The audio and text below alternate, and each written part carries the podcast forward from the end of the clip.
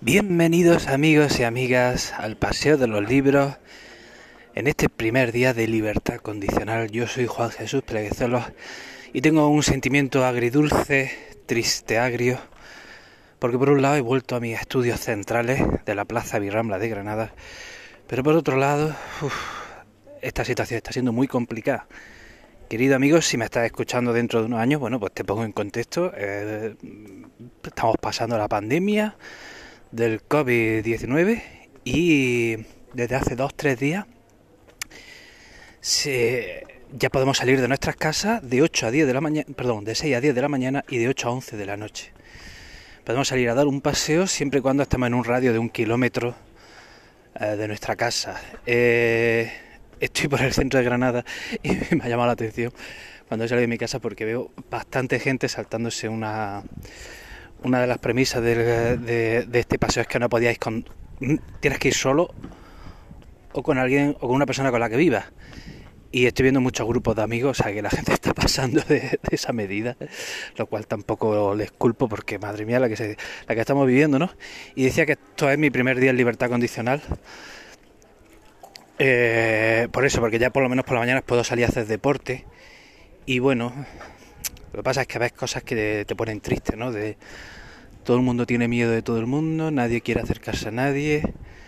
Eh, es complicado, es complicado. No sé qué, no sé qué va a pasar y no sé qué, qué depara. Eh, bueno, hoy voy a hablar de un libro que se titula Quiero concentrarme de Harriet Griffith. Em, un libro, un libro que adquiere especial relevancia en estos tiempos.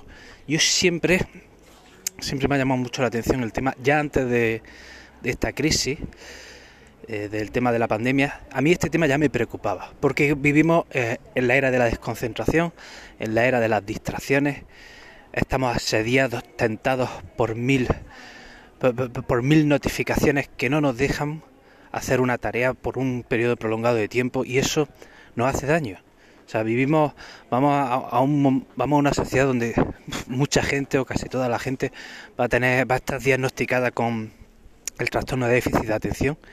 Y ya en los colegios hay muchos alumnos con, con ese diagnóstico, pero más, más, vamos, más, más todavía, porque, vamos, los niños pequeños, eh, ya ven, están siendo educados con, con sus móviles, en lugar de sonajeros, ahora ya los niños pequeños tienen móviles, todo con imágenes, todo con dibujos todo con películas y, y entonces, pues, pues eso, cada vez nos distraemos más.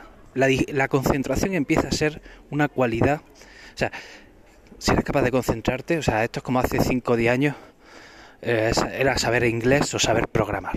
¿De acuerdo? Si eres capaz de concentrarte, eh, en fin, vas a tener una ventaja competitiva sobre, sobre los demás, sin ninguna duda. O sea, hoy día ser capaz de concentrarse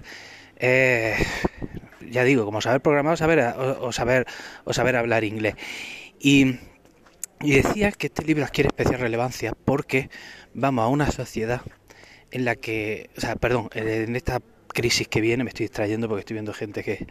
En esta crisis que viene, eh, tengo la sensación de que viene una crisis larga, ¿no? Que puede durar una década y tengo la sensación de que solo muy poca gente, muy poca gente va a ser capaz de encontrar su espacio, muy poca gente va a ser capaz de llevar una vida digna, muy poca gente va a ser capaz de, de encontrar un puesto de trabajo con unas condiciones medianamente dignas. Me da la sensación de que eh, la buena parte de la sociedad española va hacia la precariedad, ¿no? Y esto creo que va a durar una década, por desgracia. ¿Qué pasa? ¿Qué es lo que creo? Que la concentración va a ser una cualidad al alza. Si ya lo era antes de esta pandemia, después de esta pandemia, la, capacidad de concentración te va a poner por delante de que no tenga capacidad de concentración. Es decir, de mucha gente, porque cada vez menos gente tiene capacidad de concentración. Entonces, em, esto es una cosa que hay que entrenarla, hay que entrenarla. Hay que enterarse bien cómo funciona esto, cómo, cómo funciona esta habilidad y hay que entrenarla muy bien. Voy a mirar mi chuleta, que estoy a mí aquí. Eh, Voy a mirar mi chuleta, perdón. Y bueno, vamos a hablar ya del libro en sí. Y bueno, tengo que decirles que, el libro en sí tampoco es que me haya impresionado. Mm, pasa lo siguiente, el libro trata conceptos claves de cómo funciona el cerebro y de cómo funciona la concentración. ¿Y qué pasa?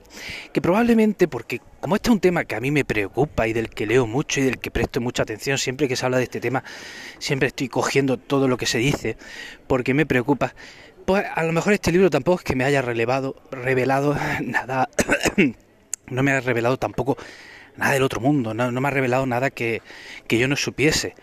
Eh, o sea, habla de conceptos muy importantes, pero ya digo, quizás quizá más o menos, pues, eso, pues, pues, como estoy muy metido en el tema, pues tampoco que me hayan llamado la atención. Por ejemplo, habla de cómo funciona, mira, así cómo funciona el cerebro, los obstáculos que tenemos a la hora de concentrarnos. Un tema muy interesante, por ejemplo, también cómo el estrés afecta a tu capacidad de concentración, cómo es imposible concentrarse cuando tienes ansiedad. Es verdad que un poquito de presión, un poquito de estrés es positivo, pero ya pasado una línea, esto genera el efecto contrario y te hace bastante daño. O sea, este es un tema que, siempre les habla con los alumnos, ¿no? Como bajo los efectos de un elevado cortisol, vamos, olvídate de, asimilar conocimiento, de entender nada y de poderte concentrar, ¿no? El tema del cortisol, cuando tienes el cortisol elevado, tu cuerpo lo que entiende es que viene un tigre a comerte y, y obviamente no estás en condiciones de poderte de poderte concentrar eh, en ese examen, en esa materia, etcétera.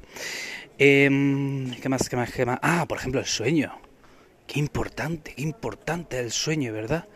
Qué importante es poder dormir la hora suficiente. O sea, es que si no duerme, si no duerme de, nuevo al día, de nuevo al día siguiente, va a tener cortisol elevado y es, y es, imposible, imposible poderte, poderte concentrar. Y luego una cosa muy interesante que habla del estado de flujo, ¿no? Em, sucede cuando nos ponemos un reto que percibimos como inalcanzable, no nos motivamos y nos estresamos. Pasa que cuando el reto está, pues, cuando el reto es, perfectamente asumible y está dentro de nuestras habilidades, tampoco nos motivamos. Sin embargo, entre ese reto que percibimos como inalcanzable y esa, y esa cualidad que ya dominamos, hay un espacio que es el estado de flujo. Y cuando entra en ese estado de flujo, hostia, esto se lo leía Ken Robinson también, ¿no? estás en la zona, todo fluye, todo fluye, vas como, o sea, creas, creas como un tiro, o sea, vas, vas, eh, vas como en un bólido, ¿no? Y, me ha llamado la atención repasando esto que, que es que yo llevo un día, o sea, estos días estoy, bueno, estos días, sí, llevo, llevo días muy concentrados produciendo a, a unos niveles tremendos. Pasa que desde el sábado, sí, hoy es lunes, bueno, pues desde el sábado como he dicho antes, ya podemos salir a la calle y por las mañanas estoy saliendo todos los días a andar una hora. Y voy a un lugar que es casi casi medio campo, ¿no? Y voy a andar, un, ando 6 kilómetros, una hora y cuarto, hora, hora y cuarto, y eso me está viniendo de maravilla. Me está viniendo de maravilla. Imagínense después de siete semanas encerrado, poder salir a caminar, ¡buah! Eso es, me está viniendo como el maná, ¿no? Y llevo unos días muy, muy, muy concentrado. Yo me propuse, cuando empezó esto hace dos meses, y bueno, esto es una puta mierda, pero eh, voy a aprovechar esta oportunidad y voy a crear como, como una bestia. Ya por lo menos eh, ahora con este podcast ya tengo un poquito la motivación de que ya al menos puedo darme pequeños paseitos, ¿no? Aunque como les digo, uno no deja de hacerlo bajo la tristeza de, de, estar de, de, estar adentrándose en una sociedad que un poco esquizofrénica. Vamos, vamos a superar vamos a superar, vamos a superar la pandemia del COVID y ahora vamos a afrontar otra, otra pandemia que es la de la histeria, ¿no? Y, y bueno, no sé, ojalá me equivoque, ojalá, ojalá me equivoque y, todo vuelva a la, a la, normalidad lo más pronto posible. Eh, decía, ah, bueno, eh, decía que a lo mejor el problema del libro es que también es verdad que una edición incómoda, un libro tan pequeñito, tan pequeñito, que, que, al final creo que termina siendo hasta incómodo de leer, porque luego la letra no es que, la letra también es muy pequeñita, leo bien, no tengo problemas de vista, pero a lo mejor eso también me, ha influido, ¿no? No es, no es un libro cómodo de leer. A lo mejor también me ha pasado que no era el momento para leer este libro, como ya hemos explicado muchas veces, a lo mejor sencillamente este no era el momento. Y, mm, ¿qué más, qué más, qué más? Y ya está, bueno, pues hasta aquí el programa de hoy. Hasta aquí este paseo de los libros en libertad condicional. Eh, y creo que esta semana voy a hacer más episodios. Tengo, ya que puedo caminar, pues seguiré haciendo más. Y nada más, que, espero que estéis bien. Si, si me estáis escuchando ahora, bueno, espero que estés sobrellevando esta situación lo mejor posible. Pues si me escuchas en un futuro, bueno, espero que ya se haya superado para entonces, que estés bien y que, y que las cosas te marchen bien y, y todo. Bueno, pues que te mando un abrazo y nos vemos en el próximo episodio. Chao.